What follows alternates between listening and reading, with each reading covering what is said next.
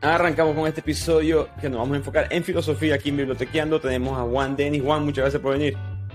Muchas gracias, Ricardo querido. Saludo a tu podcast, saludo a tu gente, saludo a todo el pueblo venezolano al que quien representás. Eh, hermanos, verdaderamente. Gracias, Hermanos en, Bolívar y San Martín. Así que cuando pensamos en la patria grande, pensamos en ustedes. Es un honor eh, estar hablando contigo. No, gracias. De hecho, Argentina es el segundo país que más me sigue en la cuenta y en el podcast, así que eh, estamos aquí distribuyendo al, a la mayor Qué bueno, de hecho, qué bueno. Nosotros, yo los quiero mucho a ustedes, yo los quiero mucho a ustedes. Vos sabés que acá, eh, cuando voy a cargar nafta, eh, me hice amigo del muchacho que me carga nafta, gasolina, y es un venezolano, viste, divino, cumbiambero, tropical, o sea, a, un país tan tanguero, el venezolano lo llena de, lo llena de alegría, ¿no? Así que a mí me, alegra mucho encontrarlo siempre. Qué bueno. No, qué bueno, qué bueno. Bueno, Juan, este, el que te quiera seguir, este, te puede seguir en Juan Denis y en tu página filosofiaminutos.com, donde tienes varios cursos de filosofía. Básicamente eres profesor de filosofía. Eh, ¿Cómo fue que empezaste en esto? ¿Fue un interés personal o fue poco a poco, de una u otra manera laboral, entraste en este mundo? ¿Cómo, cómo fue la historia? Bueno, yo, yo llego a la filosofía porque primero estudié teología. Es decir, eh, mi primera vocación es, eh, religiosa, no filosófica. Em, lo que pasa es que cuando, cuando tenía 16, 15, 16 años, eh, tuve una conversación muy profunda con mi padre en la cual él me demuestra que realmente mi talento era hablar en público. bueno, yo lo cuento en una de mis, de mis conferencias que yo quise ser arquero de fútbol y no me fue bien. Entonces mi padre, eh, portero de fútbol, como le dicen ustedes, ¿no? Eh, y, mi padre me, explica que realmente eh, mi talento desde los 8, 7, 8 años era hablar en público, yo no me había dado cuenta, y me dice una frase, mi padre ha fallecido y sigue conmigo, esa frase va a seguir hasta el último día de mi vida, que es, vas a ser el, el Bill Gates, no, Bill Gates, no, perdón, el Billy Graham. Tu destino es ser Billy Graham, ¿no? Billy Graham es un gran predicador de, masividades, ¿no? Habla delante de 65 mil personas, hablaba delante de, de 80 mil personas, eh, y él me decía, vos te puedes estar escuchando el estadio de River y no te pones nervioso, lo cual la verdad no me había dado cuenta. Entonces empecé a estudiar teología para ser pastor, sin darme cuenta que ser pastor no es solamente hablar con un micrófono ante 50 mil personas, sino manejar una iglesia. Me di cuenta que no era lo mío, típico de adolescente que, que, te deja su carrera. Me volví a mi casa frustrado y bueno, después me, meto e, en filosofía por, porque en realidad eh, me trataron muy bien en, el Fray Castañeda. Cuando llegué, llegué completamente mareado y, la verdad, te soy sincero, mi pasión por la filosofía nació después de haber conocido a esta gente del Fray Castañeda. Es decir, yo en realidad fui a tomar mate, a escuchar profesores, a conocer gente. Eh, obviamente me matriculé en la carrera para, para todo esto eh, y bueno, eh, cuando me quise acordar ya estaba rindiendo una materia y, cuando me quise acordar me estaba recibiendo y me dieron trabajo y así, así empezó un poco, empezó un poco mi vida. Pero recupero la vocación que mi padre me, me menciona cuando fundo la, academia, ¿no? O sea, eh, mi viejo me hablaba de 70.000 personas en el estadio de River y hoy tengo el doble, 150 mil suscriptores, así que me emociona un poco haber duplicado el sueño de mi viejo, pero virtualmente, ¿no? Quizás no es un estadio de River, pero son dos estadios de River Play, eh, 150 mil seguidores en YouTube. No, eh, es, ese mismo ejemplo exactamente lo leí el otro día, eh, del impacto que es tener 100 mil seguidores, 200 mil seguidores, es un, estadio de fútbol completo y uno no lo ve así, ¿no?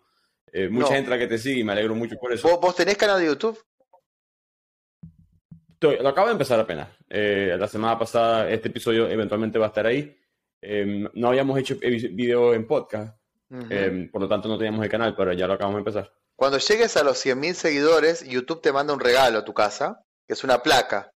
Te manda una placa y te manda un certificado. El certificado es para que compres cuantas placas quieras, pero la primera te la manda de regalo y viene una carta muy linda, muy linda, yo la tengo guardada esa carta, porque a la placa se la regalé a mi hija, ya que ella, cuando yo fundo el canal, es mi primera suscriptora y me dice, cuando llegues a 100.000, regálame la placa, ¿no? Como fue la única que creyó que iba a llegar a 100.000, se la regalé, está en su habitación, pero me quedé con la carta de YouTube y la carta de YouTube dice algo muy emocionante, dice, no te olvides nunca que no son 100.000 suscriptores, sino 100.000 personas. Eso me parece Mm, muy interesante. O sea, 100.000 personas con 100.000 historias distintas.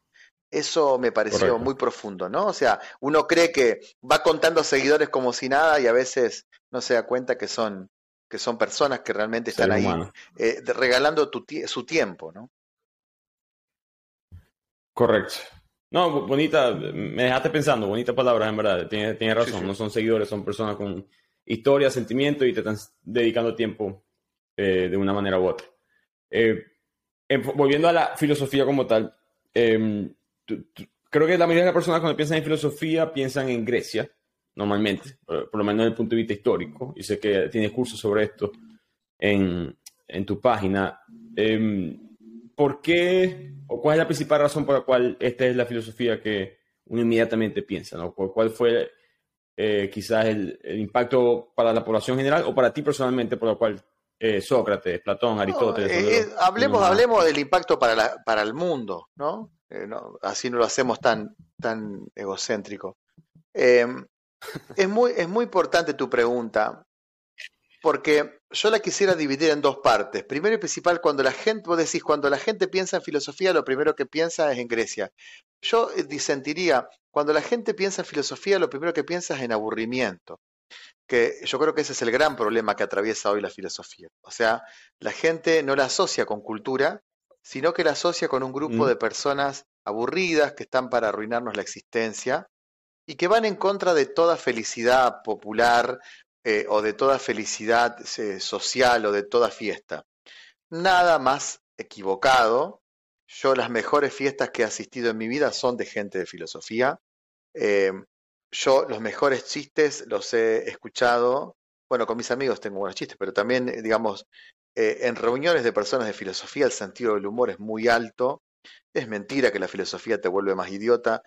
Nada que implique leer mucho te volverá más estúpido. O sea, la filosofía te vuelve más vivo, te vuelve más tenaz, Claro. te vuelve más inteligente y te vuelve una persona dispuesta a gozar muchísimo. Eso es algo que hay que decírselo a los chicos. Yo, yo di clases a adolescentes hasta hace un año, o sea, di clases 14 años a adolescentes, 14 años, ¿eh?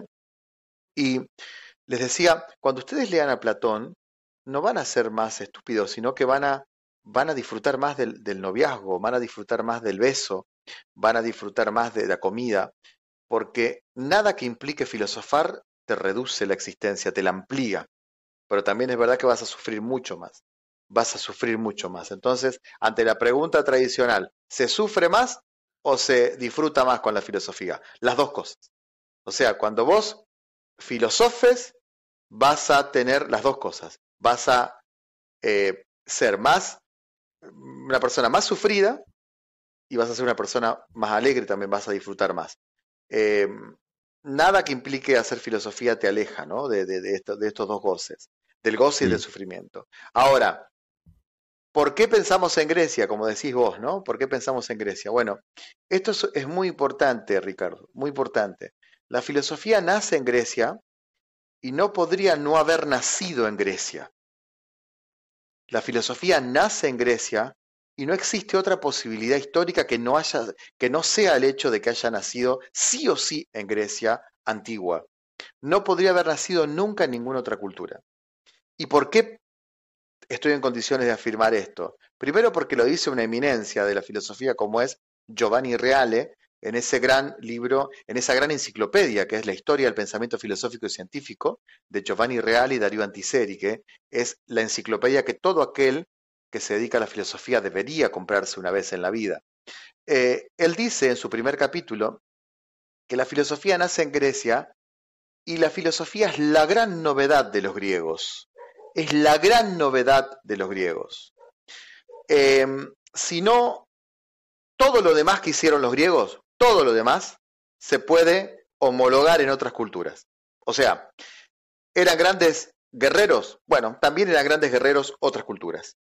Eran grandes arquitectos, hacían monumentos interesantes, también lo podemos ver en otras culturas. Tenían una mitología interesante, también existen otras mitologías interesantes.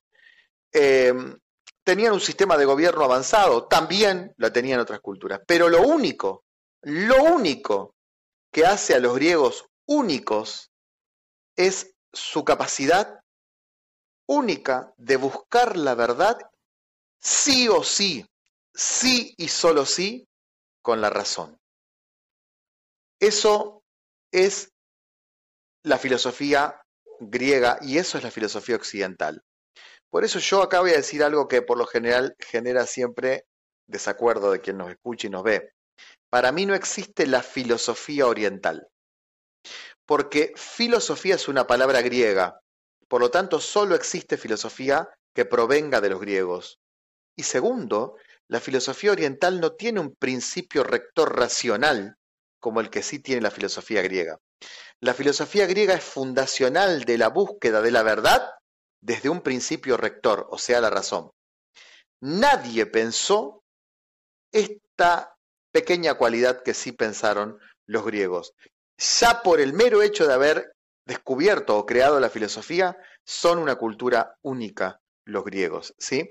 Entonces, eso es importante. Nace en Grecia porque los griegos tuvieron la tremenda grandeza intelectual de poder buscar la verdad solo desde la razón, sin sentimientos, sin dioses, sin nada, o sea, solo desde la razón. Obvio que seguían siendo religiosos, obvio que seguían siendo sentimentalistas, pero vamos a buscar la verdad solo desde la razón. Y esto hace decir a Giovanni Reale que la ciencia moderna le debe a los griegos esto que te acabo de explicar. Porque no, nunca hubiese habido, nunca tendríamos ciencia moderna si no fuera porque los griegos buscaron la verdad desde la razón. When you need mealtime inspiration, it's worth shopping Kroger, where you'll find over 30,000 mouthwatering choices that excite your inner foodie. And no matter what tasty choice you make, you'll enjoy our everyday low prices, plus extra ways to save, like digital coupons worth over $600 each week. You can also save up to $1 off per gallon at the pump with fuel points. More savings and more inspiring flavors make shopping Kroger worth it every time. Kroger, fresh for everyone. Fuel restrictions apply. Estoy, eh, no puedo estar, tenía tiempo no estaba tan de acuerdo con alguien en cuanto a eso, porque eh, ese es el, primer dominó de la ciencia. la gente habla de la, de la, ilustración y el método científico. Los primeros fueron los griegos. Eh, sin ellos no llegamos a este punto. dos cosas que voy a decir. Primero mencionaste que, que, la filosofía mucha gente piensa que es aburrida, que te apoyo totalmente en desacuerdo. Un libro que yo le recomiendo a la gente, que no estoy seguro si está en español, lo llegué a leer en inglés, pero se llama Platón y un ornitorrinco entra en un bar, que es un libro no lo conozco, No lo conozco, debe estar en inglés. ¿eh? debe estar en inglés, correcto. Eh, y son dos estudiantes de filosofía doctorados en Harvard que explican la filosofía, la historia, los términos, los conceptos a través de chistes. Son puros chistes. Sí. Eh, entonces mezcla, trata de romper ese, porque ellos saben, como mencionaste, esa creencia de que la filosofía es aburrida, y ellos tratan de darte chistes para que entiendas que no lo es y que forma mucho más parte de, tu vida de lo que crees. Eso claro. es una cosa. Y segundo, dijiste eso de la filosofía que no es ni oriental ni occidental. Y me recordaste algo que subimos en la página hace poco. No tiene nada que ver con filosofía, pero hay un argumento que está siendo un poquito más popular de que Grecia, la antigua Grecia, perdón, no es ni siquiera, no puedes considerarla occidental. Porque claro. El, Europa es como Latinoamérica en cuanto a que no es, no es un continente, es simplemente una región, una cultura, por eso decir, no es una raza, no es, no es un país, es una región con mucha influencia de un reinado, en el caso nuestro, España, Portugal, Francia. En el caso de Europa, es el reinado, el imperio romano cristiano. Eh, esa, esa influencia fue lo que formó Europa y esos valores y esos países y por eso. Y la antigua Grecia antes de Jesucristo, ¿no? Entonces no es Grecia, no es Europa. Eh, eh, Europa ni siquiera existe como concepto. Exacto. Eh, Grecia, la antigua Grecia, está mucho más conectada al, al, Medio Oriente, al norte de África, culturalmente, en este punto de la historia, a lo que lo que está Inglaterra, Francia o España. Exacto, porque la, historia nuestra, la historia nuestra es subsidiaria del cristianismo, pero mucho más de los griegos, porque los griegos son los que forman la razón que acompañará al cristianismo en su, en su filosofía, porque el cristianismo tiene que echar mano de la razón griega para explicar el misterio. Entonces, nosotros mm. le debemos al cristianismo dos cosas. Eh, la supervivencia de la racionalidad griega, que termina usando la filosofía cristiana, la de Santo Tomás, la de San Agustín, y segundo, la supervivencia de las obras. Nosotros leemos filosofía porque los padres medievales mantuvieron esas obras. Si no fuera por ellos, la filosofía griega hubiese caído en el olvido como cayeron en el olvido casi todos los libros antiguos. O sea, quiero decir, los papiros se iban perdiendo, los rollos se iban perdiendo. Eh, sabemos que eh, del único filósofo que tenemos la obra completa es de Platón. O sea, de los demás filósofos se perdieron casi todos los textos. De Protágoras, el sofista, se perdió todo. Quedaron unos, unos, unos requechos nada más. Muy poquito quedó comparado con toda su obra. Y le debemos ese cuidado a los, eh, al celo que han tenido los medievales por mantenerlo. Entonces, no podemos pensarnos sin Grecia y no podemos pensarnos sin cristianismo, por más que una persona sea atea, no se puede pensar sin cristianismo. No, de, acuerdo. Aquí mismo, esto que está aquí atrás son puras portadas de libros que a mí me han mm. gustado. El del medio, este que está ahí, a ver si lo puedo apuntar bien, ya, pero este que está acá. Ese es el, nombre de la rosa de Humberto Eco. y eh, se desenvuelve en la época medieval y el trabajo de todos esos monjes es traducir todos esos escritos, muchos son griegos, eh, al latín, que después del latín es que todos lo podemos pasar a nuestros distintos idiomas. Pero sí, este, sí, sí, hay muchas quejas, por supuesto, de la iglesia en esa época, pero si hay algo bueno que hicieron fue que mantuvieron muchas de esas cosas. Quemaron otras, pero mantuvieron esas vivas, por lo menos. Sí, sí. Le debemos em, todo. Eh, todo. todo. lo que es cultura eh, griega se lo debemos a ellos, ¿no? El mantenimiento. Sí, sí. Sigamos con Grecia entonces. Em, creo que la mayoría de las personas si piensan en un filósofo griego, o, como mencionamos, es Sócrates, Platón o, Aristóteles, pero en cuanto a Sócrates, que fue, el, digamos, el, el padre, el, este, para mí el rey, el que empezó a hacer preguntas. Si no me equivoco, no hay nada que él escribió, puedo estar equivocado. Los tres, grandes, los tres grandes maestros, los tres grandes maestros de la humanidad, que para mí son Sócrates, Buda y Jesús, no digo Jesucristo, digo Jesús, o sea, el Joshua histórico, em, los tres grandes maestros de la humanidad tuvieron la curiosa opción de no escribir nada, o la curiosa decisión de no escribir nada.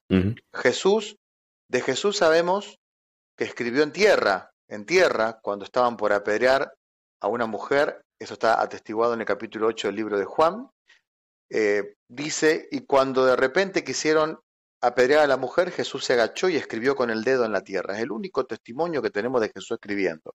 Después no hay textos de él.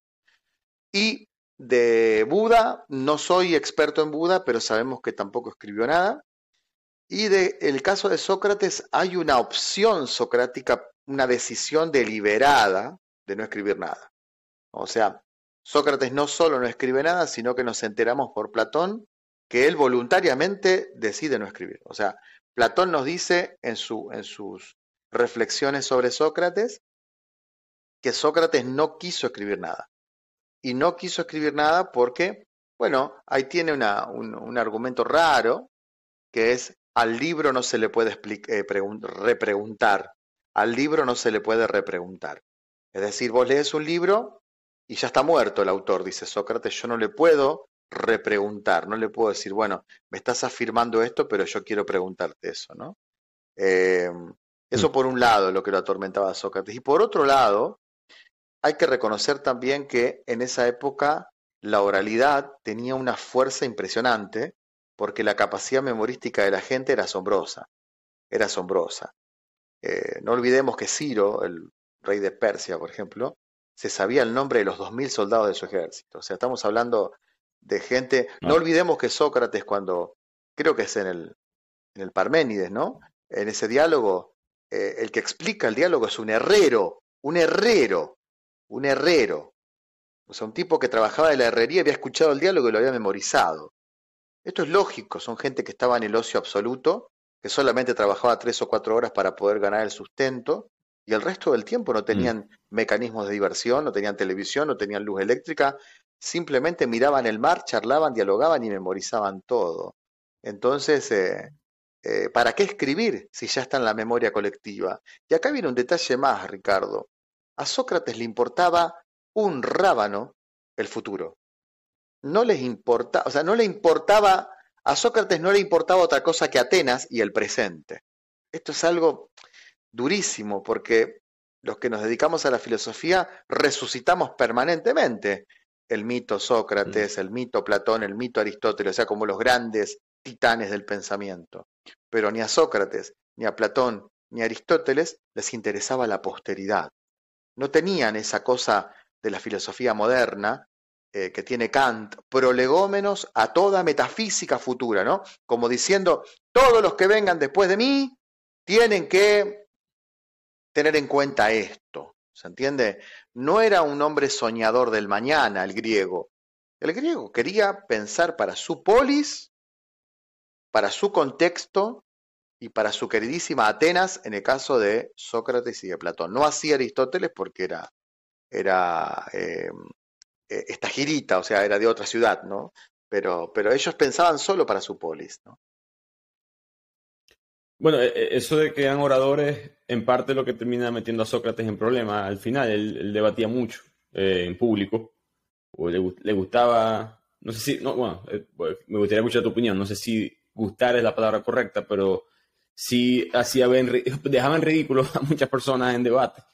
Eh, y poco a poco termina en problemas. dijiste un, algo interesante que de las tres personas importantes para la humanidad hoy en día, Buda, Jesús, Sócrates, ¿Sientes que Jesús no es suficientemente considerado como un filósofo, que es lo que em, fue, en verdad? No, no, Jesús no. Em, yo recomiendo en mi podcast, hay un, eh, en mi canal de YouTube hay un podcast con, para mí, la persona que más sabe de cristianismo primitivo en el mundo, que es mi maestro Juan Carlos Salvi. Él hizo su tesis doctoral sobre el tema y es, em, tiene, tengo el privilegio de que sea mi amigo y es mi maestro personal. Él me enseñó a pensar filosóficamente porque me enseñó dos materias, metafísica y filosofía de naturaleza.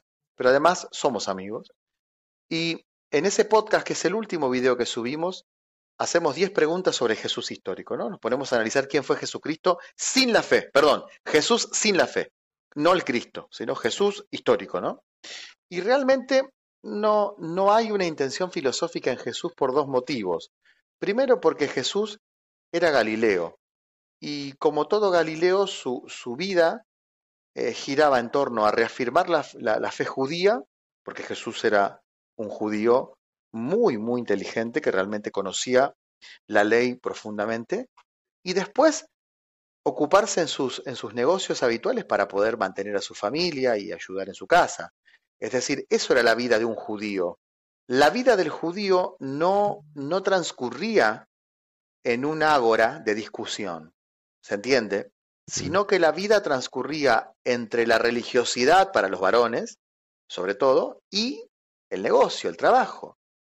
Entonces, no tenía eh, un, lugar de discusión filosófica como, por ejemplo, el pórtico para los estoicos. No sé si me explico con, la, con la, el, el paralelo. O el ágora para Sócrates.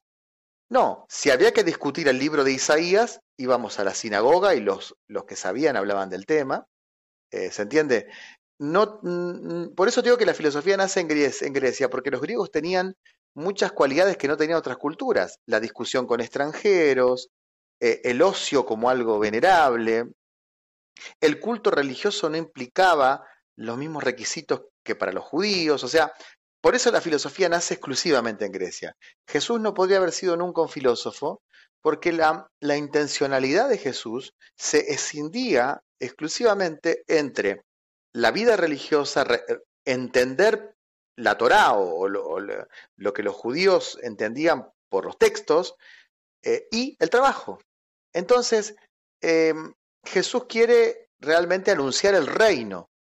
Esa es su intencionalidad no filosofar, porque filosofar implica una leve suspensión del juicio, implica un reconocimiento de la posibilidad de destruir mis propias bases, y no hay en Jesús una necesidad de destruir ninguna base, sino al contrario, de reafirmar un mensaje milenario que era el mensaje que se había dado a los profetas. Entonces yo no, no, no creo para nada que Jesús haya sido un filósofo. Eh, lo que sí creo es que toda religión hoy, hoy por lo menos, necesita ser más, em, en el campo se dice zarandear, ¿no? Es cuando, cuando uno eh, eh, pasa las semillas, las tira al aire, vuelan la mala semilla y quedan las buenas.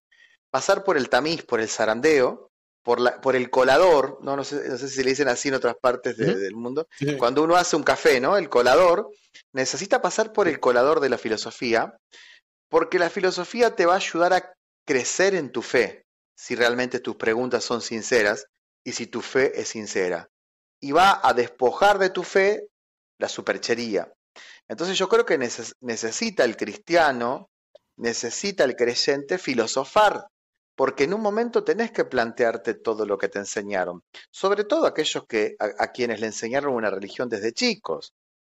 Eh, no hay un solo profesor de religión decente, honesto y verdadero que no esté de acuerdo con que los chicos en un momento de su vida planteen realmente su fe.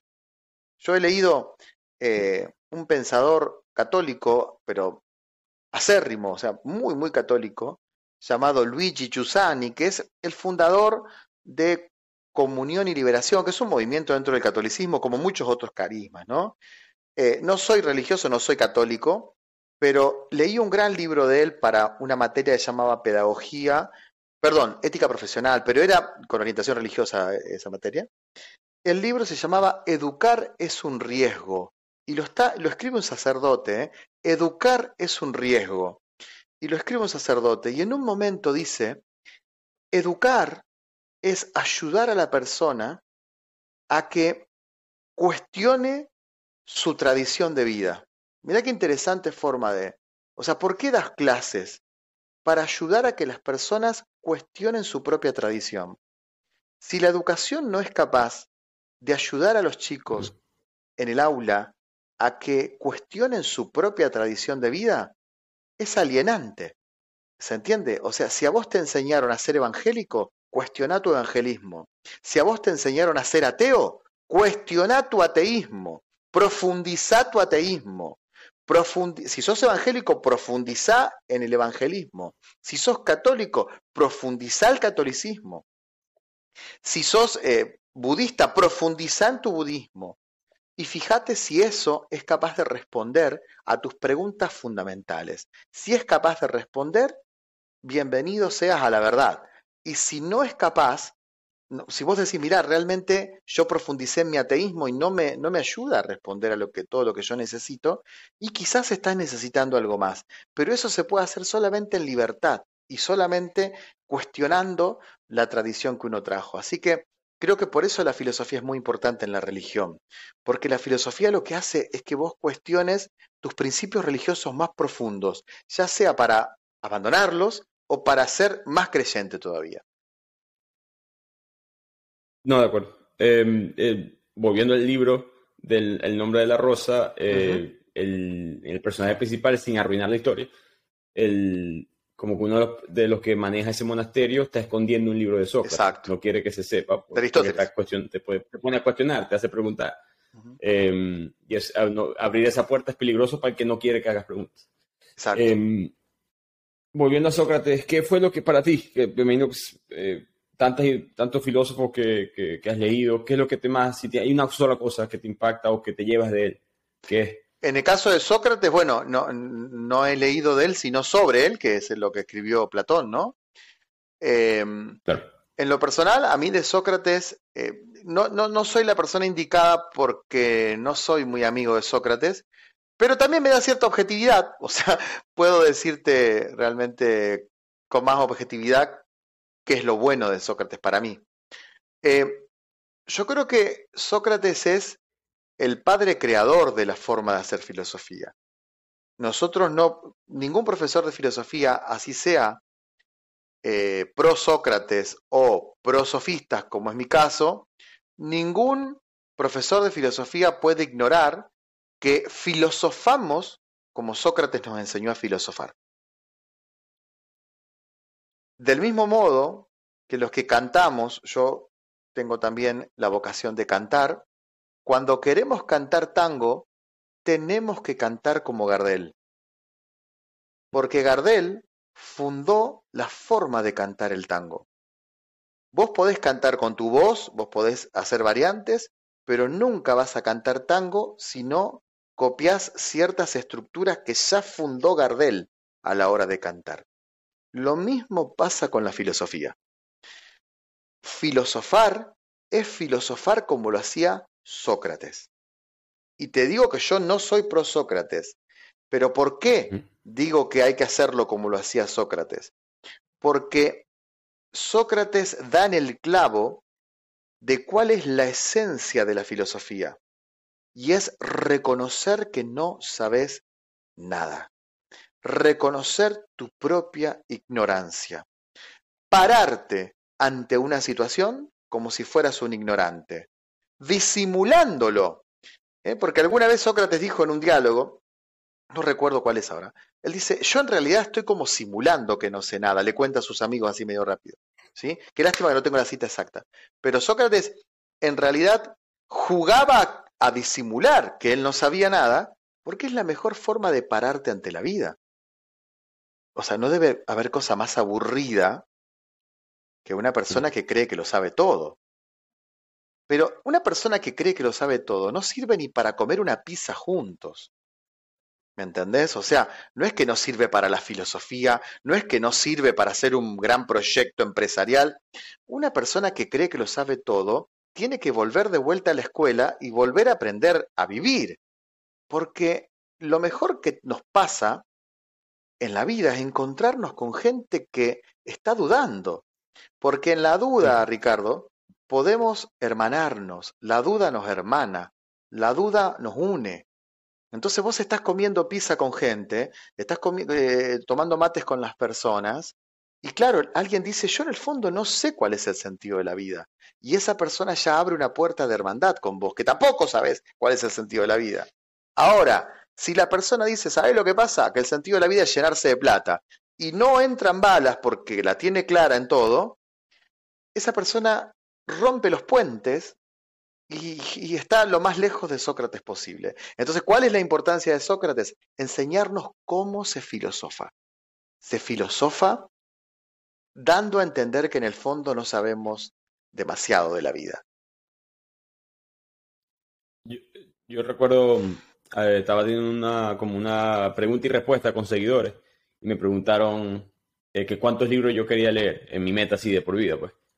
Eh, y yo como que yo no tengo número, yo no quiero llegar a, no hay un punto que uno llegue, ya aprendí todo, ya sé todo. no, claro, no, no. Leer más sobre este tema o algo así. No, pero, pero sí puedes, sí puedes, me parece, hacer un, una lista de videos, de videos, me lo que digo, de, de libros que, que realmente no deberías pasar por esta vida sin leerlos. Eso sí. Y yo creo que hay 50, 60, 70 novelas que deberíamos leer. O sea, deberíamos apagar el celular y ocupar tiempo de nuestra vida en eso, porque eh, eh, estás desaprovechando parte de la, de la sabiduría humana total, ¿no? Estoy hablando de la Ilíada, de la Odisea, estoy hablando de algunas obras de Borges, que me parece que perdérselas es vivir más estrecho, o sea, vivir sin la Ilíada y la Odisea el mundo sería más chico. Sin la Ilíada y la Odisea, mm. el mundo sería más chico. Sin la Biblia, el mundo sería más chico. Sin Borges, el mundo sería más chico. Entonces yo creo que eso también hay que, hay que decirlo. Y hay algunos filósofos que creo que todos los seres humanos deberíamos por lo menos saber un poquito de lo que pensaban, porque los grandes filósofos te ayudan a ahorrar tiempo de vida y también te ayudan mucho a vivir mejor el tiempo de vida que tenés, ¿viste? Yo no sé si sería hoy por hoy la persona plena, eh, autorrealizada y feliz que soy si no hubiese leído Aristóteles. No lo sé, yo probablemente creo que, que, sería mucho más pobre mi vida si no hubiese leído a, Aristóteles. Y creo que sin los estoicos tampoco hubiese, mi vida sería tan plena, ¿no? La felicidad es una palabra muy, muy, viste, muy complicada, pero plena, yo diría, eh, mm. realizada, que es algo mucho más actual. La felicidad, viste, es como que está muy ahí arriba, pero ¿por qué no autorrealizada? ¿no? ¿Qué, ¿Por qué Aristóteles? O sea, ¿qué fue lo que te impactó de él? ¿La parte de la lógica? No, no, no, no. Aristóteles me parece que es el filósofo más claro de todos los tiempos. Aristóteles, Aristóteles es Aristóteles es el gran profesor de filosofía. No, no, no es como Sócrates, un maestro fundador, pero sí es el gran profesor de filosofía. es muy difícil realmente no entender a Aristóteles. Eh, uno toma la ética de Aristóteles y uno se da cuenta que está ante alguien que sabe lo que dice y, está ante un gran profesor. ¿Viste? Si, si, si, yo en este momento tomara la ética de Aristóteles, la tengo ahí en Gredos, ¿no?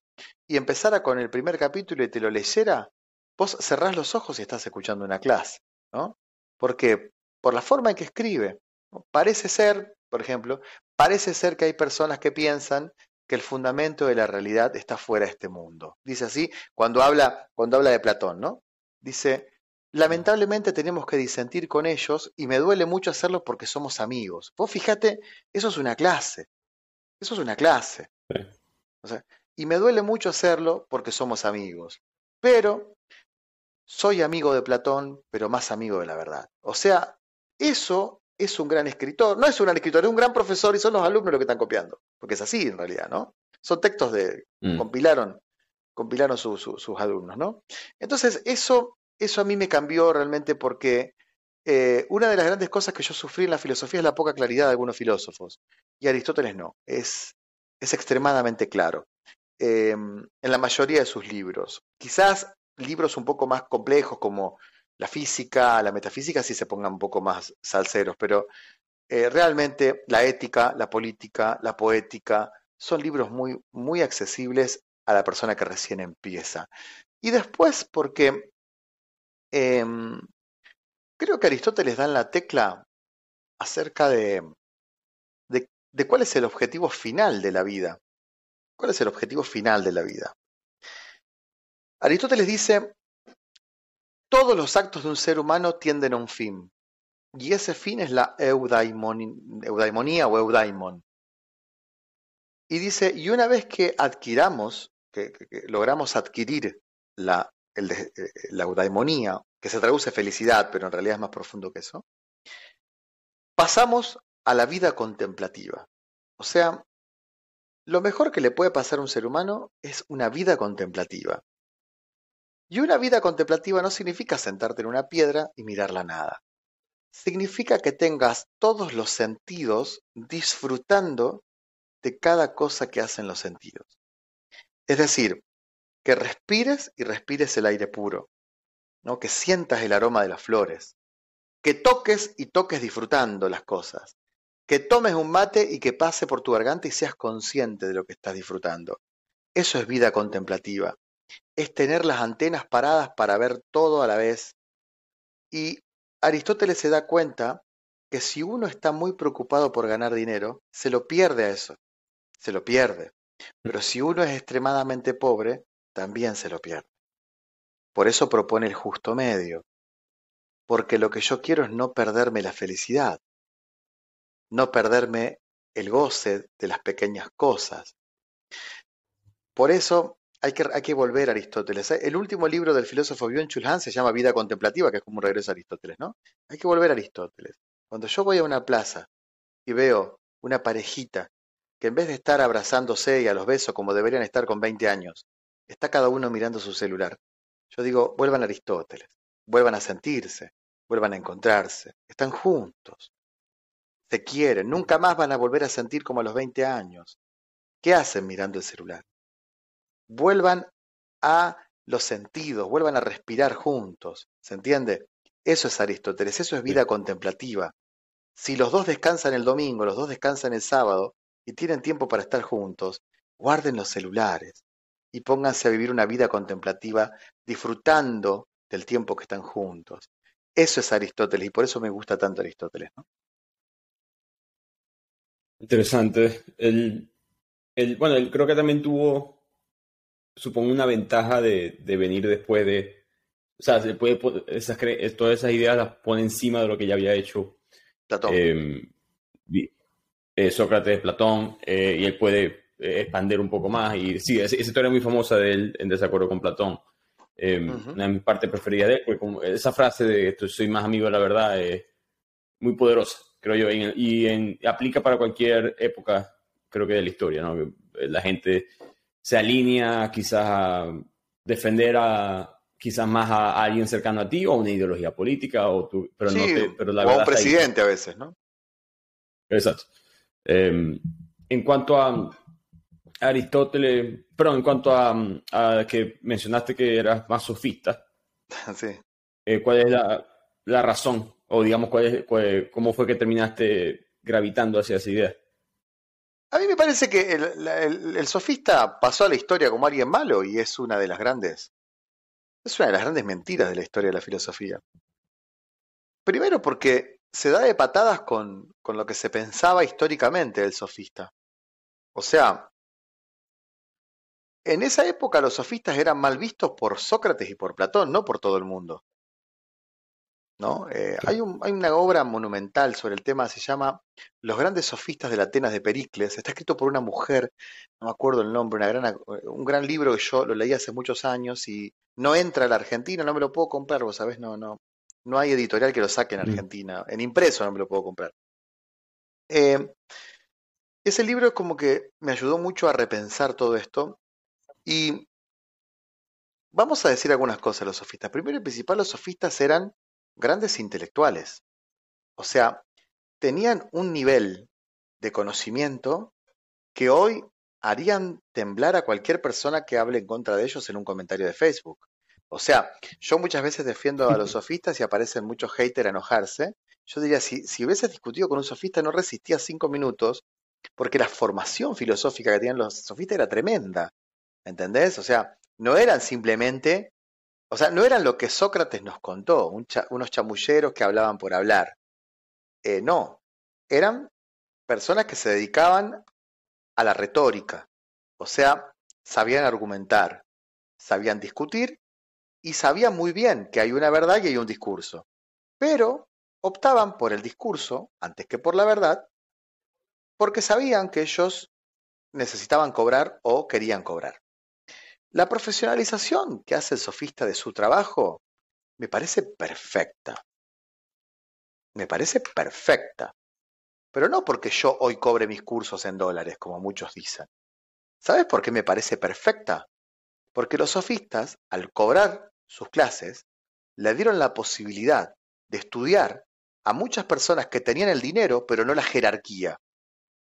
Porque Platón te invitaba a la academia si tenías una cierta jerarquía si pertenecías a una clase trabajadora que tenía dinero, pero no un nombre, no podías estudiar con Platón. Nada más discriminador que Platón.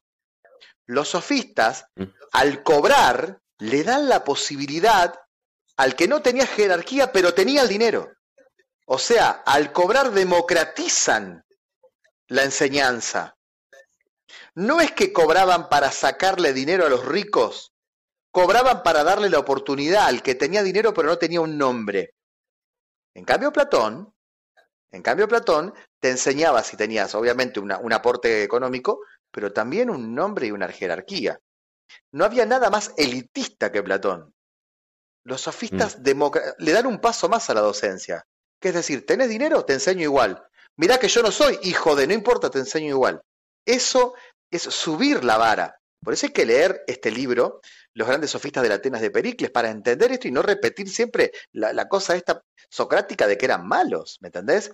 Eso por un lado. Y por otro lado, los sofistas cobraban porque no eran hijos de ricos como Platón. Platón era hijo de la alta nobleza. Era tan hijo de la alta nobleza que sus discusiones con Diógenes son célebres. Por eso hay que leer otro libro que se llama Vida de los filósofos más ilustres, ¿eh? que es de mm, Diógenes Laercio, que es un verdadero programa de chimentos, ¿no? Esos, programas televisivos de chimentos, de, esos que hablan de los famosos, ¿viste? Es un programa televisivo de las 3 de la tarde donde te cuenta todas las peleas de los filósofos, lo mal que se llevaban, cómo discutían. Ese libro hay que leerlo para entender que Diógenes le tenía bronca a Platón porque Platón pertenecía a la nobleza más alta. Por eso no necesitaba cobrar sus clases Platón, porque Platón era hijo de nobles, no solamente de ricos. Entonces los sofistas necesitaban el dinero primero porque no tenían una moneda, no eran hijos de nobles, y segundo porque habían tomado una decisión muy mal vista para la época, que era la de viajar porque en esos tiempos los griegos tenían esa idea de que eh, hay que dar todo por la polis y quedarte en tu polis, que Sócrates es el más exagerado de todos. ¿no? Eh, entonces estaba mal visto que los sofistas viajen. Y ellos necesitaban dinero para viajar, ese es el tema. Entonces ahí es donde realmente uno se da cuenta que cobrar por las clases no estaba mal. Y acá, y hay que decirlo, es muy difícil decirlo en un país como el mío, donde la educación pública es, eh, es eh, cubierta por el Estado, se llama gratuita, pero en realidad la paga el Estado, la pagamos los contribuyentes, ¿no? Eh, es muy difícil porque en Argentina educación gratuita, yo estoy de acuerdo con la educación gratuita y me parece que tiene que haber educación gratuita, pero hay que decir algo que los sofistas nos enseñaron. Educar, la educación, nunca fue gratis. Siempre costó dinero. Siempre. ¿Sí? Todos los que alguna vez tuvieron un maestro particular pagaron. De algún modo o de otro. Nadie enseñó jamás gratis. Platón tuvo su academia, pero alguna contribución tenías que darle. ¿Cómo hacía para, para cubrir, si no, la comida de esa gente? O sea, nunca fue gratis estudiar. Nunca. Hoy tenemos una gratuidad que aplaudo, pero no proviene de la nada, sino del aporte de los contribuyentes. O sea, las personas pagan sus impuestos y ahí se saca el dinero para el sueldo de los profesores como yo, por ejemplo. Pero no es gratis, es paga por los contribuyentes. Y los sofistas nos explicaron esto hace más de dos mil años y quizás no lo terminamos de asimilar. Interesante. Y yo, yo creo que, que, mm, volviendo a tu punto que mencionaste al principio de que el, peligro de educar, creo que, creo que el peligro de este, eh, eso es bueno, estoy de acuerdo contigo, la educación gratis es algo que ojalá se pudiera estar en todo, la buena educación por lo menos, gratis en todas las regiones, países del mundo. Eh, el peligro es, que lo estamos viendo en ciertas partes, bueno, que vamos a definir educación, ¿no? Porque si estamos, eh, estamos educando para que pienses y puedas pensar por ti mismo, o estamos educando para que estés de acuerdo con algo. Eh, si estamos educando para la, para la segunda, nos metemos en problemas. Em, y en cuanto a lo del dinero, el, comercio siempre ha sido el, el más antidiscriminante de la historia. El, el, intercambio de bienes, dinero, etcétera, siempre. Todos somos diferentes colores, pero todo el mundo utilizar un término estadounidense, todo el mundo habla verde, ¿no? Todo el mundo habla en dólares. Eh, Interesante frase, ¿no? sí, pueden, sí, todo el, mundo, todo el mundo se entiende con dinero y ahí te, te, eh, nadie que busca dinero, por lo menos al principio, si viene, vamos a decir, de las clases baja, media, hacia arriba, va a decir, ah, no, tengo una oportunidad con, con una persona que ideológicamente está diferente a mí, no me voy a involucrar. No. Rara vez eso pasa. No, no, obviamente que no. Si uno va a cortarse el pelo con un peluquero, eh, no le importa el partido político. Lo único que le importa es que corte bien el pelo y él, él eh, se interesa en tu dinero. Eso es un principio muy, importante y, y, eso la humanidad lo tiene claro hace muchos años. No sé por qué siguen ideologizando eso, ¿no? De acuerdo. Y aquí en estos últimos minutos que nos quedan, digamos que vamos a saltarnos unos mil, casi, casi dos mil años, pasemos de la antigua Grecia para la era de la ilustración.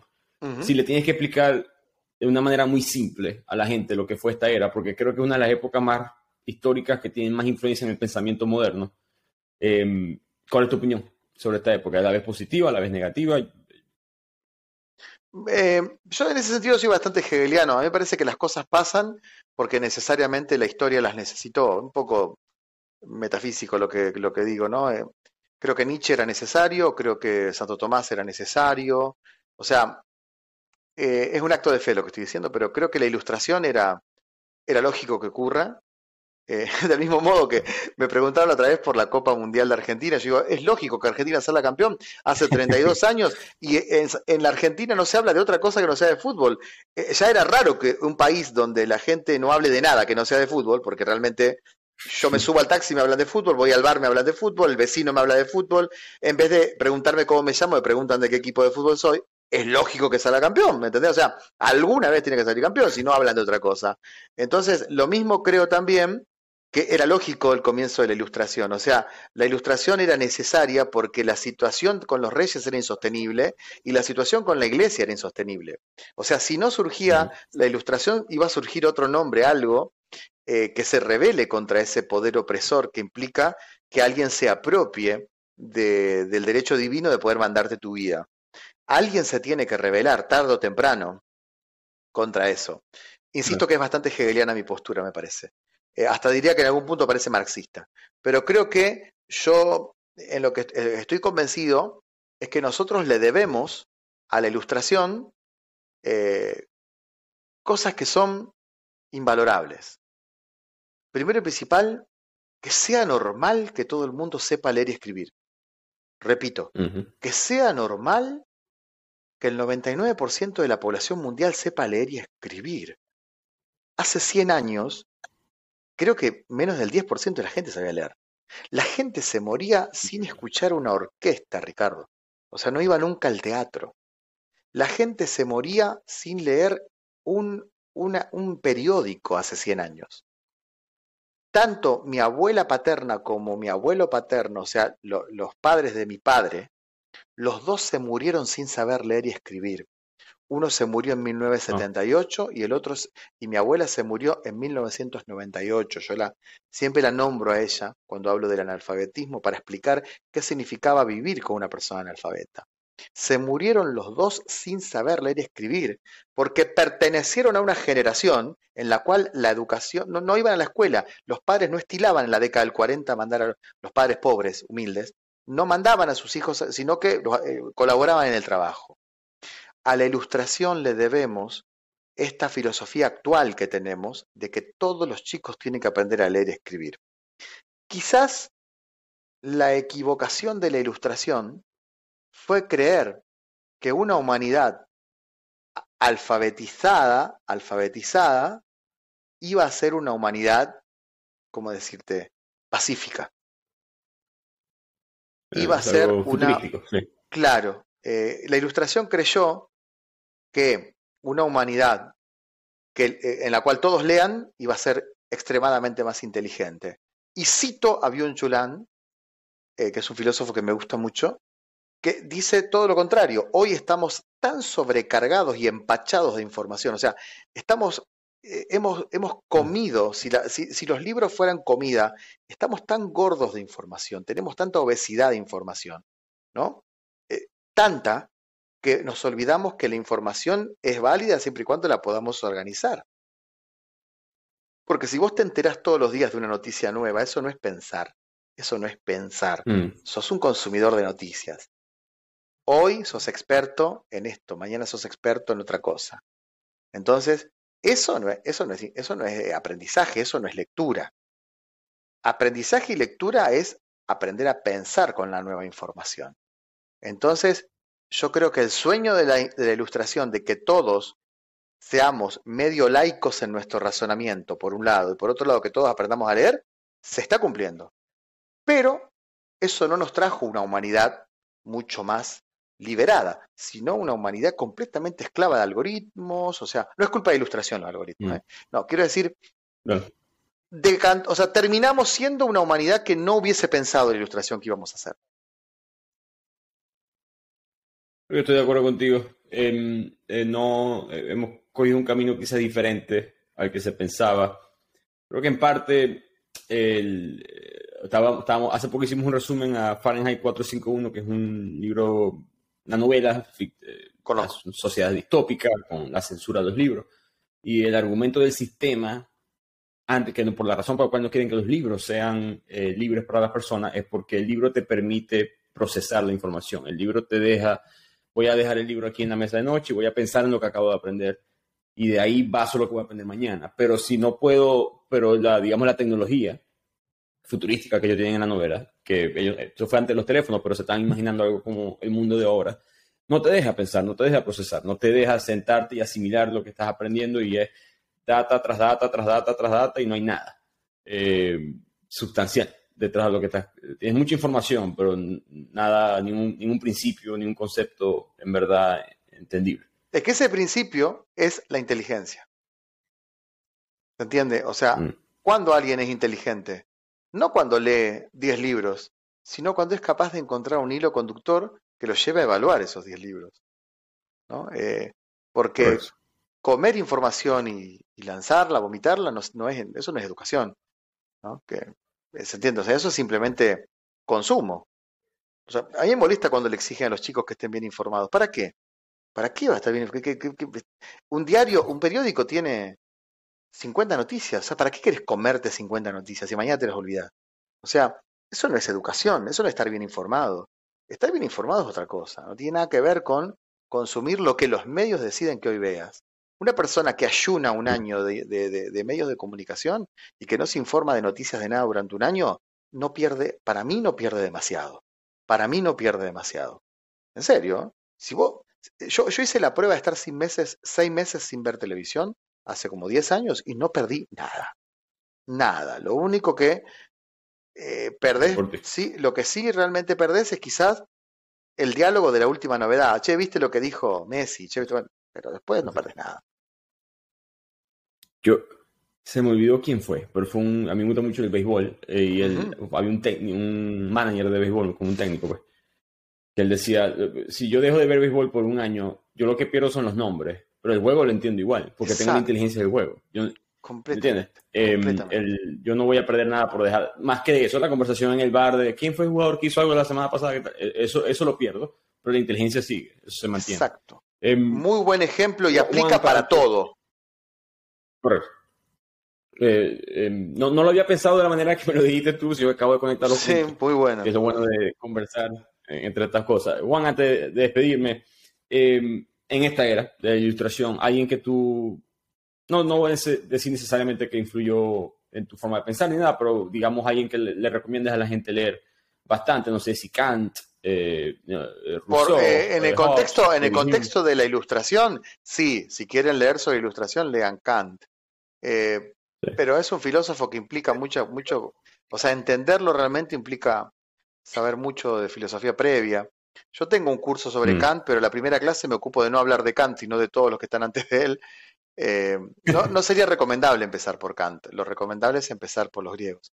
Em, yo recomiendo, va, si me preguntas a un filósofo que yo recomiendo, a mí me gusta mucho este filósofo surcoreano Byung-Chul Han, más allá de que la academia lo detesta, más allá de que mis colegas lo detestan. A mí me parece que es un gran pensador porque está pensando el mundo actual, o sea, está pensando Instagram, está pensando las historias eh, de, WhatsApp, está pensando nuestra adicción al celular, está pensando las pantallas lisas, está pensando esta nueva forma de vincularnos con, con el amor sin compromiso. Eh, por eso yo recomiendo Byung-Chul Han, porque es un filósofo que está pensando lo que nos atormenta hoy. O sea, ¿por qué te pones de novio y la persona te deja al mes y te bloquea? ¿Por qué mirás una, una, una, ¿por qué sos adicto a las series? ¿Por qué eh, estás todo el tiempo viendo el celular? ¿Por qué trabajas todo el tiempo y, y cada vez trabajas 8 horas, 10 horas, 12 horas y cada vez trabajas más. Bueno, todo eso lo piensa este autor, por eso lo, recomiendo, ¿no? Byung-Chul Han. Yo tengo un grupo de estudio de Byung-Chul Han, ya somos 70 personas, pero no es porque estudien conmigo. Compren La Sociedad del Cansancio y léanlo, eso es lo que les digo. Excelente. Lo yo voy a hacer el primero, lo voy a buscar apenas terminemos aquí. Juan, eh, mil gracias. Eh, muy estimulante tu conversación. Eh, siempre te, te, he seguido hace tiempo antes de que empezara bibliotequeando y dije, cuando, cuando, tenga más seguidores voy a tratar de hablar con Juan, tarde o temprano de filosofía. Siempre un gusto, siempre un gusto. Se nota que sabe bastante. Un saludo a tu, a, tu, a tu comunidad, a tu tribu. Un saludo a todo el pueblo venezolano que te escuche y también me alegra mucho que, que, que haya crecido. Me gusta mucho el nombre, Bibliotequeando. Excelente nombre encanta. Y gracias por tu generosidad. Eh, eh, no, como no. Eh, lo que te quieran seguir, arroba Juan Denis, Juan con dos N, Denis con una sola. Exacto, Juan Denis. arroba Juan Denis, ¿sí? O lo más práctico es en Google poner filosofía en minutos. Y ahí aparecen todas las redes. Ahí aparecen todas las redes. Muchas gracias, Juan. Muchas gracias a vos, hasta luego.